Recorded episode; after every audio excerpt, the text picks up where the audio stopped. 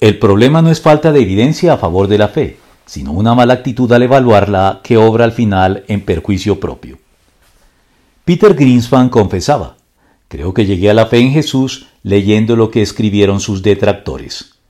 Algo que no sorprende, pues si bien los hechos en los que se fundamenta el cristianismo no son inobjetables al punto de no dejarnos opción, lo cierto es que al tratar de dejarlo sin piso, sus detractores terminan, aún a su pesar, prestándole un servicio al cristianismo, pues sus ataques y planteamientos sacan a relucir tantas grietas e inconsistencias que, vistos con rigor, de manera objetiva y sin prejuicios, inclinan más bien la balanza hacia el cristianismo y no en contra de él.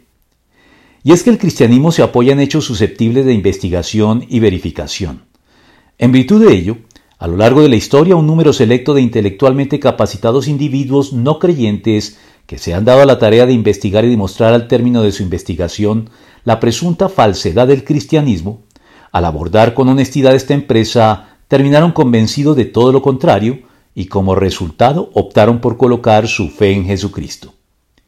Y es que cuando nos aplicamos a la búsqueda de la verdad con humildad, diligencia y sobre todo con honestidad, el cristianismo se vuelve una obviedad.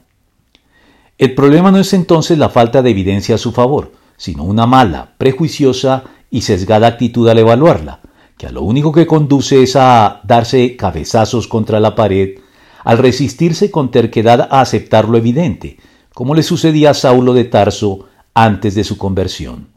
Todos caímos al suelo, y yo oí una voz que me decía en arameo, Saulo, Saulo, ¿por qué me persigues? ¿Qué sacas con darte cabezazos contra la pared? Hechos 26, 14.